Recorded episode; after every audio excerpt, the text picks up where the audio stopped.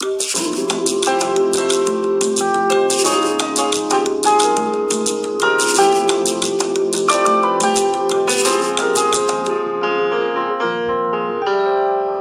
バチャンネル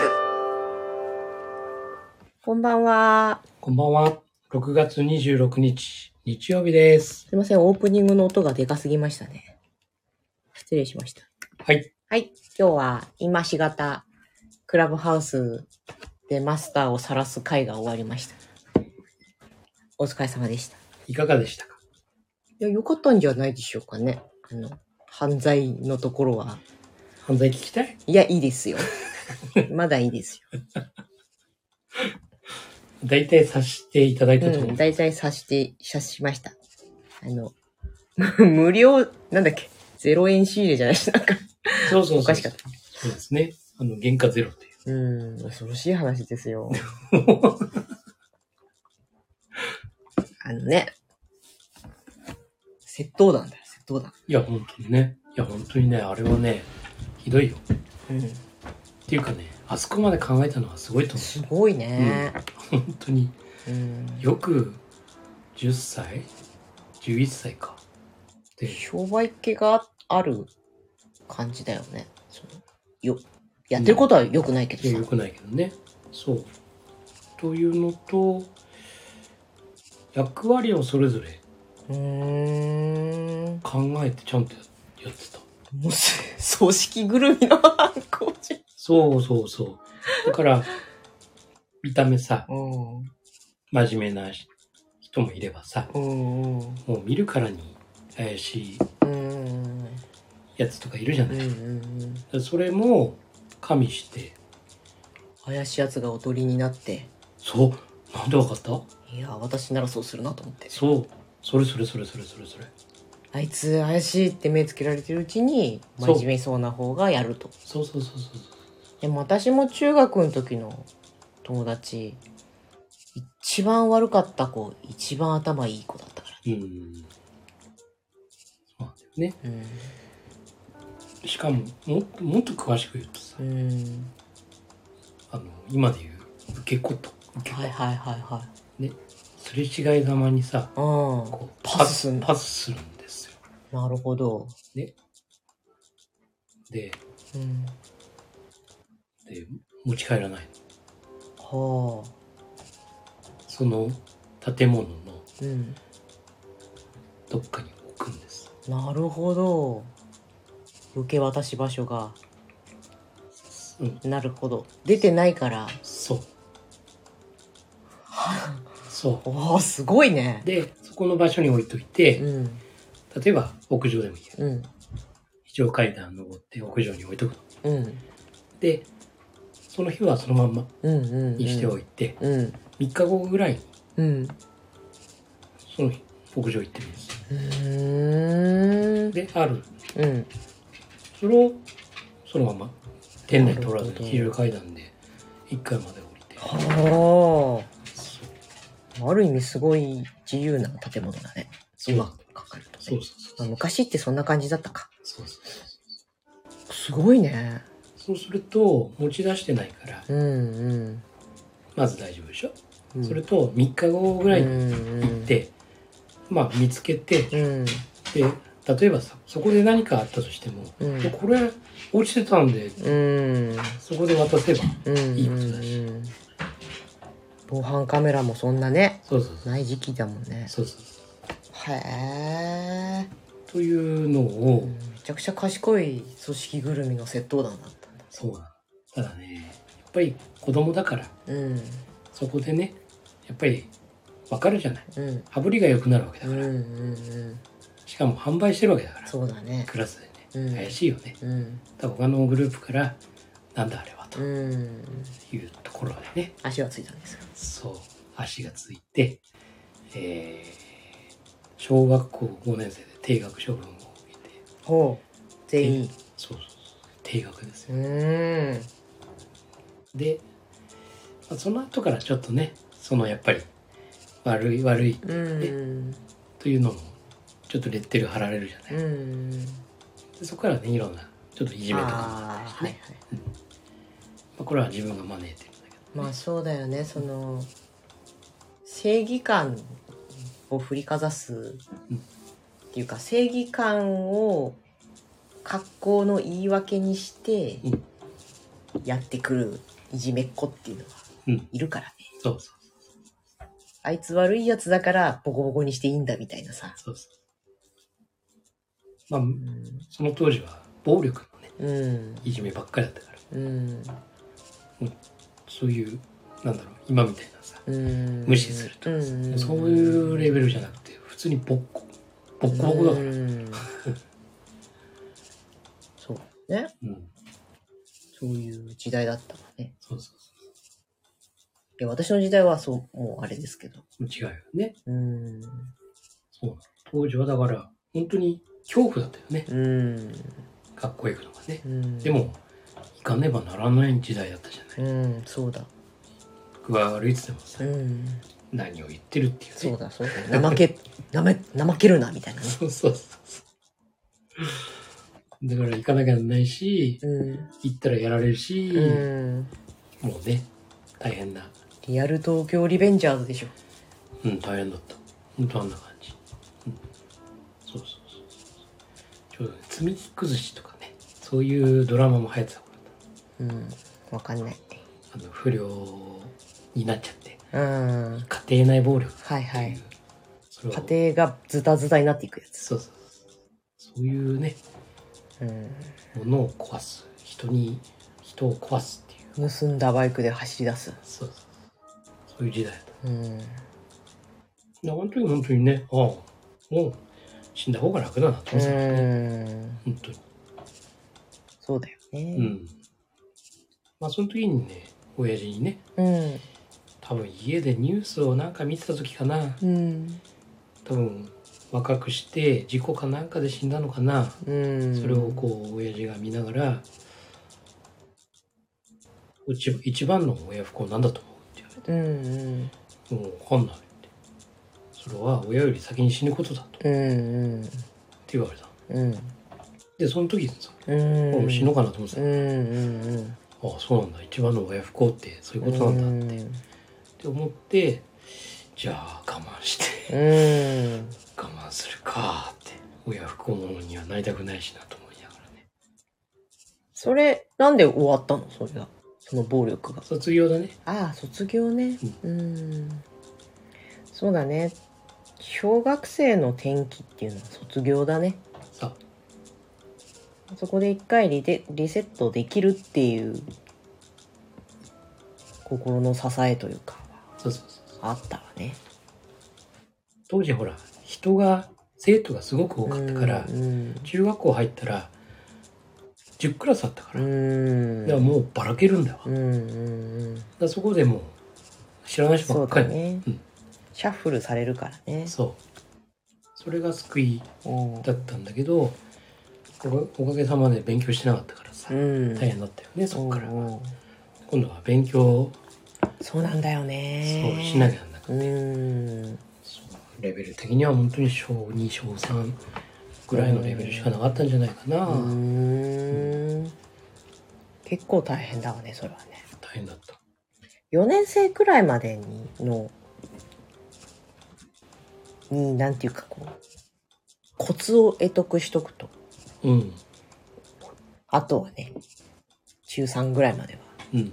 スルスルっといける感じがあるけど。なかなかね。何もしてなかったからね。そうだね。まあその分苦労はしたけど。うん。でもあの中学生の時の努力っていうのはやうんうん。っぱり今だよね今でも生きてるかそうですね、うん。まあやっぱ挽回はいつからでもできるって思うよ。なうん。そうだね。うん。もし仮に自分がその時自分の親だったらどうしてた？どの時点どの時点小学校？いや中学校。中学校行ってうん。勉強してませんでしたと。うん。ゼロ。うんもし自分が今その親の方の立場だったらどうする？子供がどう何を望むかだろうね。うん。どうしたいの？うん。いやゲのゲでいいって。うん。ね。その代わり俺はこれをしたいとかさ、うん。っていうものがあるならそういうのを混ぜ割って。じゃあ別にやりたいこともないし夢もないしでも勉強もしたくないしっていう場合は？意外と多いと思うんだよね。多いよね、うん。その時はやっぱり一緒にやっぱりやるかな。うん。勉強一緒にね。そうだね。うん。結局さなんだろう。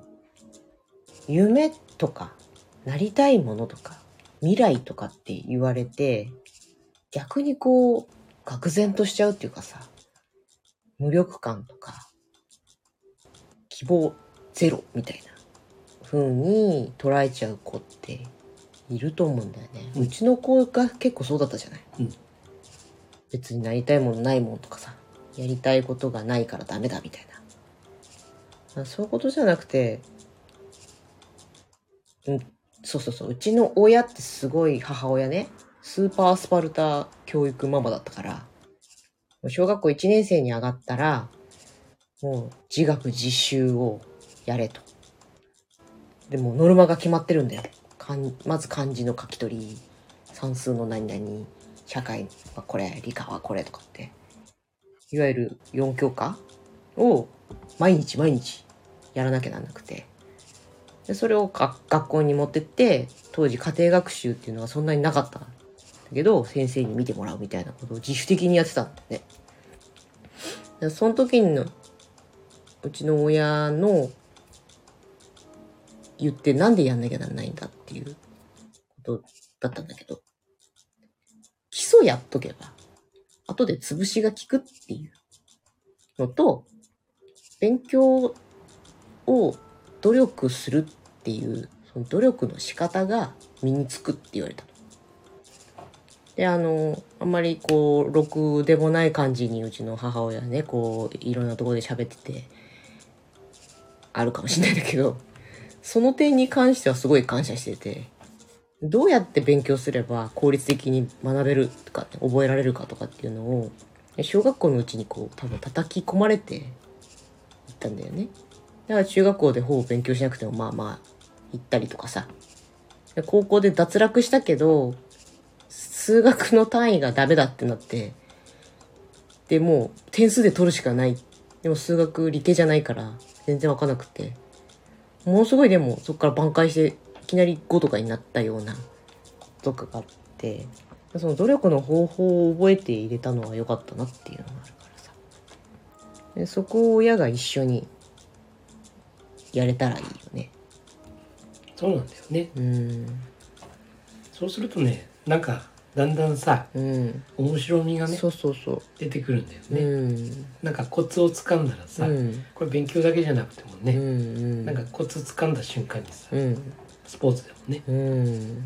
おこれできるじゃん。うん。お面白いやん。っうんうん。ていう瞬間ってあるんだよね。うん。そこをこう感じ取ってもらえるそうだね、とあとはねオートマティックそうなんだよね。いくよね。そう。中学校ぐらいまではそれでオートマティックに人並みにはいける。そうそうそう多くを望まなければそうそうだからうちの子不登校になってまあ勉強もねまあ中の下ぐらいかね。とんちんかんな答え書いてきてっていうような。で勉強に対する意欲もないし別に何もやりたいこともないし人生真っ暗みたいな感じだったからさ。一緒に勉強するっていうことにすごい集中的に取り組めたのは良かったなとうんそうだね。あの時は私もすごい一緒にうん。学べた。もう全部忘れたけど。そうだよね。うん、であほら出たじゃんこのテストにとか。その塾の塾のテストとかはさ学校と関係ないから行かせてたじゃない。それがねそこで出たじゃんとかうん。上がったとか下がったとかさうん。っていうのがあってよかったよね。うん。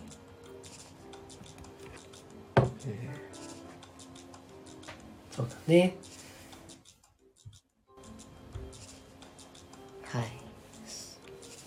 感想から脱線しちゃった。そうそうそう。まあでも本当に、うん、幼少期というか小中高の経験がね、うん。すごいベースになってるうんのは確かかな本当そうだね。うん。とは思う。まあいいことも悪いこともたくさんあったんだけうん良いことも悪いこともあのね。あったけどさ。まあそうだね。その物心つくまあし小16歳？うん。6歳からの12年間か？うん。小中高って。うん。もう割かし人生の縮図的な濃度の高い、でもあっという間の時期かなとは思うね。うんうんうん。そうだね。うん。なんか一番大変だったかもしれないな。そうだよね。うん。いや結局それってさ、自分の思い通りにならないっていうか、そう。自分で決めてないからなんだよね。そう。そうなんだよ。全部受け身だからね。そう。で、なんかこう子供を、子供でなければいけないじゃない。うん子供という役割を全うしなきゃなんなくて。うん。で、ある時にはさ、子供の本文は勉強だとか言われ、で、ある時はなんか文武両道でやらなきゃダメだと言われたり、うん。かと思えばなんか進路を自分で決めろとかさ、うん。進路自分で決めたのにそれじゃダメだって言われたりとかさ、うん。無理だって言われたりとか。うん。そういう歯がゆい閉じ込められた状態、でもきっと閉じ込められた状態がで楽だって思う子もいるんだよね。うん。うん何の疑問もなく。そうだね。でもなんかちょっと感受性が高くてなんかおかしくないかとかさうん。なんか自分は周りと違うとかうん。いうことにうん気づいちゃったりすると、うん。途端にね居心地の悪いものになっていくのかなと。そうだね。と小中高校くらいか。うん。が大事だよね。大事ですね。大事です。自分の子供時代を思い出すと本当なんか不自由という言葉しか出てこないみたいな感じだけど。うんと。私さ生まれる予定がなかったのよ。うん。もともと。でおお父さんとお母さんとお姉ちゃんの3人家族で完結している家だったところに、まあ、私ができてで母親の半ば維持状態で生まれたんだけどね。だから家の構造が3人家族用なんですよ。だから当然私の部屋とかもなく。で私に与えられたのは洗面所横の何畳だ？1.5畳ぐらいのスペース。食器棚で仕切った食器棚の裏だったんだよねずっと。でそこに本棚と勉強机を置いて寝るのは親と一緒みたいな。なんかずっとそうやって来ててそれをすごく嫌だなって思ってたこともあってさ。だからなんかあのドラえもんとか見ると一人部屋持ってんじゃんみんな。うん。それが当たり前っていう。うん。あれが家としての当たり前の構造？うん。で友達ん家とかにいてもみんなそうだしさ、うん。っていうのがこうすごく嫌だったんだよね、うん。でもさそうするとすごい工夫するんだよ。その住空間を。良くしようと思う。だからなんか、不自由さも、よく逆を、になればね、そういう想像力とかさ、改善しようとする力とか、あるもんで何とかしようとする発想とかになっていくのかなとか。そうだね。俺は割とさ、うん。親がね、共働きだったから、うん。ちっちゃい頃、小学校のね、うん。3年生ぐらいまでは、うん。一人ぽっちでね、うん。鍵っ子だったの。うん。でもね、すごい自由だよね。うん。自分一人だからうん。ね。うん。で、自分で決めなきゃなんないよね。うん。ご飯食べるにしても、うん。寝るにしても。うん。大体、親帰ってくるのが、確か10時過ぎ11時ぐらいだったから。うん。ってことは、当時ね、小学校まだ低学年だからさ、うん。大体9時とか10時には寝るようなさ、うん。時代だったと思うんだよね。でもそれも全部自分でうん。やんなきゃなかったから。まあそういう意味で、多分主体的にそうだね。なってたんだろううね。ん。あ、FP 真田さん、めっちゃ大事というコメントをいただいてます。ありがとうございます。ね。不自由さも。不自由さもね、本当に、まあ、ちっちゃいうちだからこそ不不自由でもね我慢そうそうそうそう。別に不自由を押し付けようとは思わないけどね。うん。そうあなんかの時にも話したけど、その欲望っていうかさ、大事だっていう。うん。うん。もっとこうだったらいいのにっていうところで初めて人間って改善しようとかさ、うん生み出そうとかするじゃん。現状に満足してると、そうならないけど。そう、だから貧乏になってた時にさ、うん。ね、満足できないと思っうん。うん、そうだね。た。ね。でも、満足のレベルが違うんうだよ。んうん。普通にご飯が食べれる。そうだね。そう、だからなんかさ、貧乏してたっていう割にはお金にがめつくないじゃん。あうの、ん。お金への執着心がないでしょ、あんまり。のそうだね。物欲とかさ。ああ、そのね、物欲。あ、そっか。もう散々やってきたからだ。そうです。僕は、だから、社会人になった。うん、うん。大学を辞めて、うん。社会人になって、自分で稼ぐようになって。二十歳からの10年間。もう、お金入ったら、使う、使う、そうです使ねう、使う。やっぱりそれ大事だよね。使い倒しましたね。欲望を解放させよそう。でそれこそね、大学行ってる時はさ、う。うん。パチンコうん。で稼いで、うん。で、塾でうん。収入を得て、で、最終的にアルバイト、うん。ボーリング場にね、これでも収入を得て。うんうん。ということは相当ね、そうだよね。えー当時、月多分ね、うん4、50ぐらいはね、うんうん金、うん。うん。毎月持つとうん思います。うん。全部使う。うん。もちろん運転資金は必要だよ。うん。パチンコのための。その時から投資をしていれば。って思うんだけどね、あのーやっぱりね、お金すっごい、物買う、うん。美味しいもの食べる、うん。で、人におごる、うん。誰かにプレゼントするうんうんというものを、もう全部うん。うん。やり尽くしたの。そうするとね、満足だよね。マーベリックさんもわかるだって。やっぱり、ほら、あ、FP 真田さん。そんな時期があったればこそですね。ほんそうなんだよ。と満満足したんですよ。ん。お金使うこうんとっていうか。うんで、結婚するまでは、もうこれでいいと思う。うん。とにかくうんうん。人のために使ったりとか、そうだね。うん、自分のために使ううん。っていうのはやってたね。うん。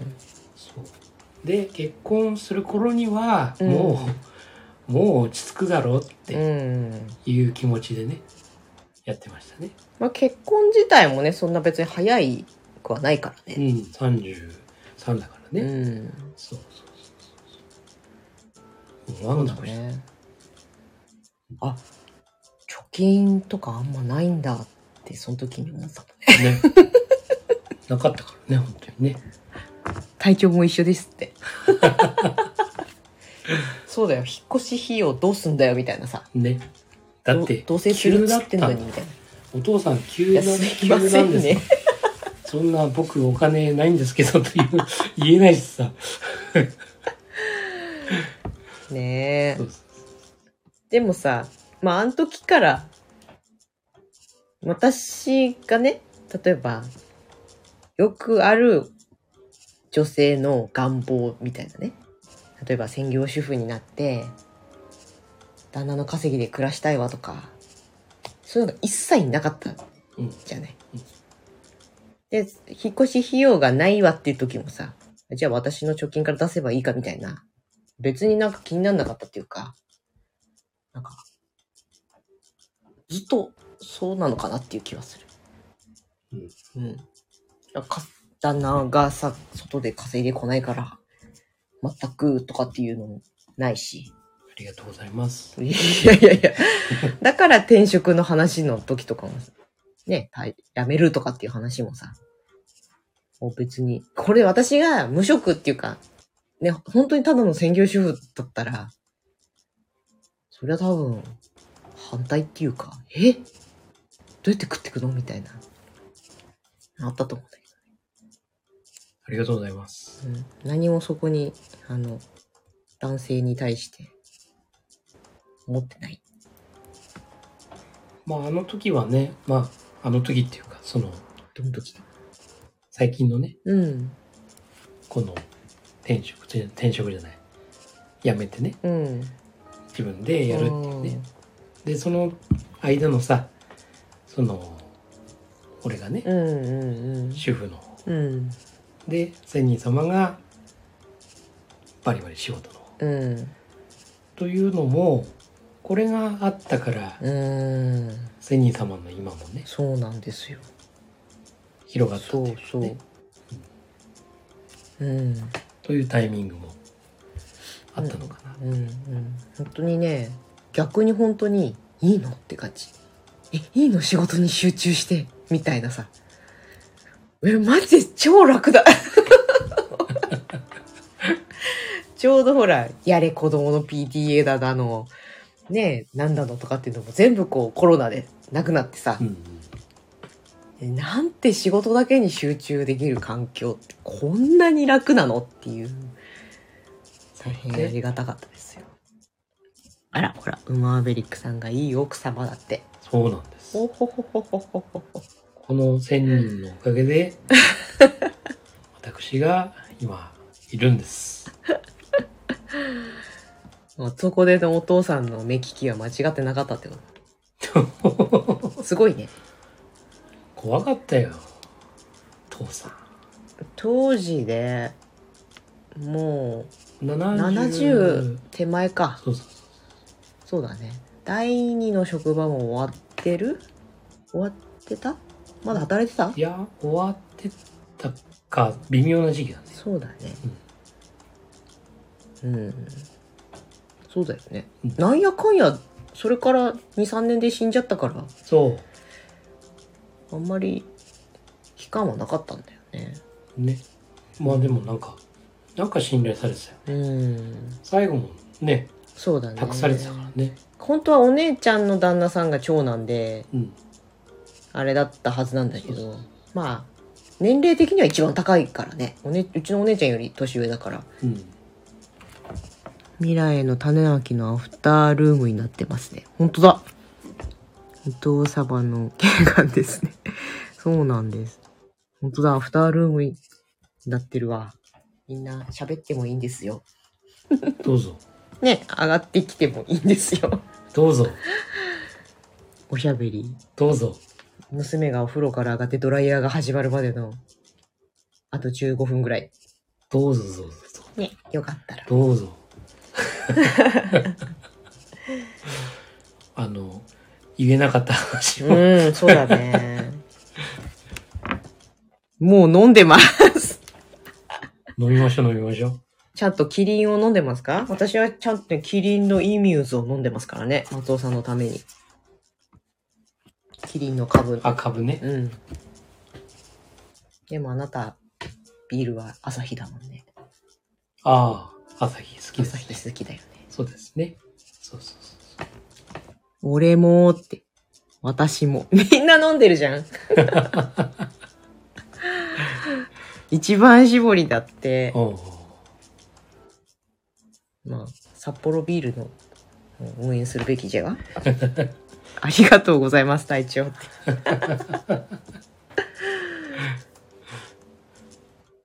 ほら、あとは？アフタートークだよ。上がってきませんか？みんな飲んじゃったって。みんなの飲んでるからこそいいんじゃないですか？飲んでるからいいんですよ。私は昨日あれから超具合悪くなって、もう朝の4時ぐらいまで具合悪かったから。いや、聞いてくださいよ、皆さん。聞いてくださいよ。結局のところは、ね、体あのー、千人の体調が悪かったんですよ。だって本当に寒かったんだもん。ね、あのー、気温が28度もあるのに寒い、寒いって、うん。嘘でしょ？ってなって。そしたらね、ちょっとキリ気味でね。そう。結局体調悪かった。ねうん、そう、寒気がしてたっていうことだったんだね。ね失礼しました。そう。なのに、いや、おかしいってね。おかおかしいのは、あなたの体体でしょっていうさ。扇風機をかけるマスターが悪いです。ほら、そうだよ。違う。違う、違う、違う、違う。今、普通、かけてますから。昨日と同じ状況ですけど、かけてますから。気を使ってかけたんですよ。そしたら、叱られるんですから。なんで扇風機かけるんだ？え、ちょっと待ってって、普段かけるでしょ、普通って。そう。ね、ごめんごめん。そう。なんで俺こんなに叱られるんだろうと思いながら、昨日はかぼちゃにしながら、なんか違うなと思いながら。失礼しました。うん。酔っ払ってたんですよ。ということでね、うんあの、体調が悪かったっていはい。すいませんでした。う。うん。やっぱりその辺もね、自覚した方がいいんじゃないかなって。お酒は良くないよ。お酒のせいだ、すべて。ね、お酒といえばね、このね、うん。セコマ？あ、北海道、あのーセコマートって北海道と、ほ本州はちょこっとしかないんだっうん、今週ちょこっとあるらしいよね。ね。このね、セイコーマートのね、十勝ブランデーハイボールってうまいんですうよ。ーん。これうまいんだわ。じゃあ今度買ってみんなに送ってあげよわかりました。セコマ。う。みんな、ブランデーっていうかハイボールとか飲むのかな？なんか、真田さんはワインしか飲んでないイメージだけど。飲むと思いますよ。飲みますか？ジュースだと思うけど。あ、そっか。うん。ジュース代わりには飲むかもしれませうーん。ん。ね。うん。今度ぜひ。キリンじゃないけどね。セイコーマートだからね。元ブランドあんじゃないの？いやセイコーマですよ。え、真田さん、いやいやって、それはいらないっていうことかな？いやいや、ハイボールも飲むぜっていうこと？そうです。マーベリックさんはハイボールで、ハートマハートの目になってるから、好、きなんじゃない？絶対、絶対美味しいこれ。え、で、どこだかわかんないの？作ってんの？製造所、日本アスパラガス株式会社だった。どこどこ？日本アスパラ参加リクエスト送らせてもらいますだって。やったー。お、お？えーっと、これどうしたらいいんだ？こう、こう。マーベリックさんも申請してくれたのかな？あ、こんばんは。もしもーし。はーい。あれ？あこれ。ごめん、私の音がちっちゃいから。もしもーし。お？あ、かわ音がちっちゃいから。もしもーし。あ、これ、かわこんばんは。あ、こんばんは。さ、ハウリングしてんじゃないか。だいぶガチャ、ガチャガチャしてますね。あ、ちょっと待ってください。じゃあ、一回このルームを閉じて、もう一回立ち上げるので入ってもらっていいですか？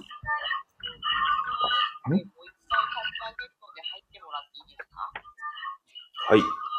いません。じゃあ、一旦ここで、こちら終了します。ありがとうございました。はい。一旦ここで、こちら終了します。